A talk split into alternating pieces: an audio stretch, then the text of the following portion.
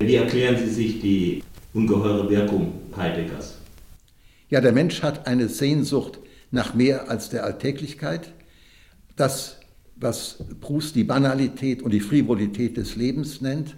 Und Heidegger ist nicht den Weg der Kunst gegangen, des Romans, der Bildnerei, der Musik. Der Mensch hat große Möglichkeiten, künstlerisch ein Grenzgänger zu sein, der weit von jeder Banalität und Frivolität entfernt ist, mit dem Ernst der Kunst spielen. Und er hat die Grenzgängerei eben im Denken gesucht. Und für ihn war dann das, das, wie Sie ja, wir alle wissen inzwischen, das nicht rechnende, sondern das nachdenkende, das eigentlich denkerische Denken. Und da hat er sich etwas zurechtgelegt, was mehr leisten soll, als es leisten kann. Das ist ja dann auch immer mit der Sprache, mit dem Unsagbaren, dass er äh, Sprache braucht, die es eigentlich nicht gibt. Er sagte, die Sprache hat eine Syntax, aber ich brauche die Parataxe. Ich muss alles äh, infinitivisieren. Ich kann nicht so reden. Und bei Platon noch so wunderbar, da gibt es das Unsagbare. Das ist aber das, was ja nicht gesagt werden soll, was, man, was aber nur ein Plebejer sagt. Und es gibt auch äh, im äh, Santa Maria so eine nette Stelle, dass der Äbtisse das Unsagbare entfährt, sie flucht. Und dieses religiös gemachte, Unsagbare, das ist äh, für mich nicht akzeptabel. Das sind Selbstimmunisierungen. Ich habe Arbeiten bekommen als Zweitgutachter an der Universität. Da haben die für eine Magisterarbeit oder sogar Promotion darunter geschrieben, diese Arbeit kann nicht nach einer gewöhnlichen Art beurteilt werden. Die haben schon an der Selbstimmunisierung des Philosophen teilgenommen, weil ich bin ja ganz woanders als ihr. Ich bin ja im Eigentlichen. Und das gehört, glaube ich, eng zusammen, die Selbstimmunisierung des Denkens und das Wesensdenken. Wenn jemand beim Wesen der Technik ist, dann nützt kein technisches Erklären mehr. Dann können Sie auch nicht sagen, also weg mit Wiel, weil das hier den Wein schädigt. Kommt ja dann für ihn so viel, als wenn geradezu das Denken passiv würde und die Spontanität verlöre, die bei Kant zum Beispiel eine ganz bedeutsame Rolle spielt, dass das Denken etwas Spontanes ist, weil das Vernehmen des Seins, das, dieses, dieses Hinnehmen, äh, das, das Ankommen lassen, das äh, ist zum Beispiel eine große Geschichte, die meistens falsch zitiert wird, gerade habe ich es wieder gefunden. Er hat einmal gesagt, am Ende einer Arbeit, denn das Fragen ist die Frömmigkeit des Denkens. Und da erscheinen heute noch Arbeiten, die das als eine Hauptdeutung Heideggers sehen. Heidegger hat das widerrufen und hat gesagt, nein, eigentlich habe ich damals schon gewusst, dass das gar nicht das Fragen ist. Denn Fragen kann ja ein Wissen wollen sein. Also etwas Aktives. Nein, das Hören ist die wahre Frömmigkeit des Denkens. Das Hören, und das ist ja Hören, Gehorchen, das ist auch die, eine, also eine im Christlichen verwandte Einstellung, das ist eine religiöse Einstellung. Und das Fragen, also jetzt, jetzt frage ich mal den Gott, das wäre ja auch mit Gott richten. Der Hiob lebt davon, dass man mit Gott nicht rechten und richten kann, sondern sich nur in den Staub werfen. Also Heidegger wirft sich nicht in den Staub des Seins. also das wäre jetzt ein falsches Bild. Da habe ich also nicht gedacht und gesagt. Aber es ist vielleicht von der Frömmigkeit, die einem Hiob abverlangt wurde, hat es etwas, was Heidegger da im Blick hat. Sie haben ja Heidegger persönlich noch gekannt. Ja. Sie haben sich aber philosophisch schon lange von ihm abgewendet. Aber trotzdem, was war denn das eigentlich dann für ein Gefühl, dass jetzt diese schwarzen Hefte zu lesen mit seinen doch politisch und menschlich recht schlimmen Sätzen da drin? Also nicht, so viel, ich weiß nicht so furchtbar viele, aber die haben es in sich. Hat sich da Ihr Heidegger-Bild nochmal verändert?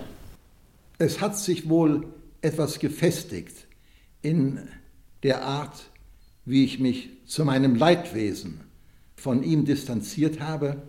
Ich hatte persönlich ein gutes Verhältnis mit ihm oder er mit mir und war etwas wie ein väterlicher Freund und man äh, mordet nicht Väter. Das äh, ist nicht schön. Aber wie dann für mich das Politische bedeutsam wurde. Und das war nicht sofort.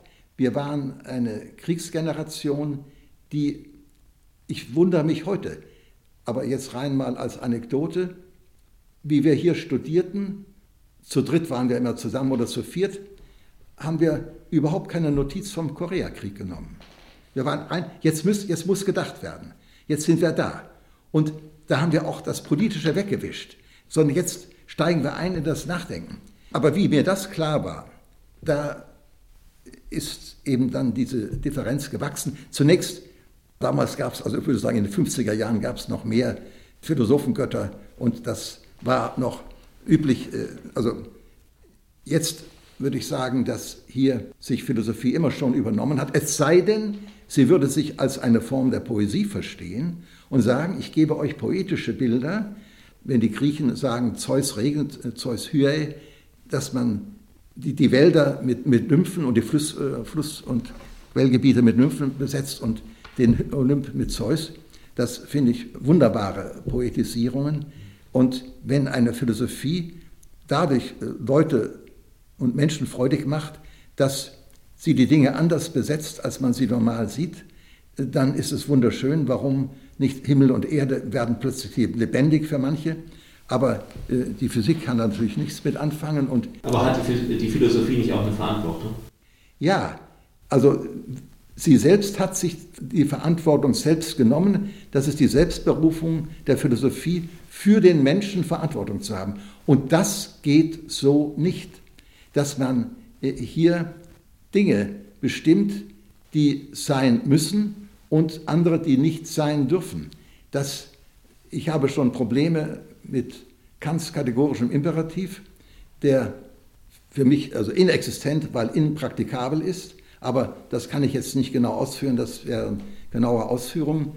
Äh, also genauer müsste man das analysieren. Während was Heidegger sich ja anmaßt als philosophischer Führer, wie der kürzlich gestorbene Gräser, der Ordinarius Philosophie in Bern, hat ja mal doch geschrieben, wie Heidegger richtig diese Jugend verführt hat in den Seminaren und Vorlesungen. Er hat sie vereinnahmt für ein Denken, was in eine Richtung führt, in der ich keinen Hinweis sehe, dass er auf der Spur des Humanum ist. Diese Äußerung, dass jetzt kurz gefasst der Holocaust wie auch die Atomsachen alles nur ein Kinderspiel sind gegenüber dem, was ich als Gefahr sehe. Es geht ja nicht um den Menschen, sondern um das Wesen des Menschen. Und das finde ich, ich wollte fast jetzt sagen, gehört verboten. Nein, das, das kann man nicht sagen, sondern das gehört auf philosophische Weise kritisiert. Es geht um den Menschen, wie er leibt und lebt und nicht um ein Wesen des Menschen, was erdacht ist und gar nicht anders als erdacht sein kann. Und ob man erzählt bei Kant und im deutschen Idealismus, dass die Bestimmung des Menschen die Vernunft sei, die sind übrigens nicht die Ersten, das gibt schon tausend Jahre früher solche Sachen. Oder auch so ein Satz wie Freud, wo es war, soll ich werden. Das hat Freud nicht so gedacht, wie es ausgelegt wird, aber es liegt auch was Schlimmes darin, dass die triebhaften Kräfte unter das absolute Diktat der Vernunft gehören. Nein, die triebhaften Kräfte haben ein eigenes Recht, gehören zum Wesen des Menschen. Wenn man Wesen gebraucht, dann ist der ganze Mensch gemeint. Da ist die Sinnlichkeit, Leiblichkeit und, und alle Washeiten, die, die ganzen Unterschiede. Zum Menschen gehört, äh, gesund und krank zu sein, alt und jung zu sein. Das, und sowas kommt für Heidegger überhaupt nicht in Betracht. Obwohl er selbst er war der einzige meiner Lehrer, der mich beim Schwerstunfall in der Klinik besuchte. Die drei anderen sehr nahen Lehrer ist keiner gekommen. Also das, das ist aber immer das Persönliche des anderen. Er, er sagt, dass der eigentliche Trunk, äh, nicht Trank, der im Schankwesen ver, verkommt, sondern der Trunk für die Götter, für die, für die Unsterblichen. Und, aber er trinkt natürlich fröhlich ein Viertel. Und bei ihm gab es immer den Augener Schäf, wenn man eingeladen war. Jeder, der ein Protokoll zu schreiben hatte im Seminar, das waren eben längst nicht alle, aber doch ziemlich viel, weil die Seminare waren klein, die wurden dann eingeladen und es gab immer zwei Schnitzel äh, und immer Augener Schäf. Also diese Persönlichkeit, oft gewinnend, überlegen, äh, einfach, aber es war mir sehr sympathisch. Und wie ich dann schrieb, ich erinnere jetzt die Hütte nicht mehr mit diesen schönen Vorlesen der Vergänglichkeit von Johann Peter Hebel, sondern nachdem ich von diesen SA-Unterrichtsstunden weiß, da fliegen mir die Stiefel da wie Hitchcocks Vögel durch den Raum, das, da ist ein, ein Bruch gekommen. Und jetzt auf Ihre Frage zurück, die schwarzen Hefte haben für mich den Eindruck bestärkt, dass was meinen eigenen Zugriff und mein eigenes Vermögen mit Philosophie verbindet, ich in Heideggers Philosophie keinen Weg sehe zugunsten eines Bedenkens dessen, was dem Menschen gut tut, was der Mensch braucht. Seine kritischen Analysen über Informatik und sonst was sind sehr helle gewesen. Es haben einen die kritischen Blicke Heideggers sehr vereinnahmt, die ich teilte, zum Teil noch heute, und es hat einen die Intensität seiner Präsenz im Gespräch sehr vereinnahmt. Und das würde ich auch heute zugeben, das war in dem Sinne eine große Figur, ein großer Lehrer.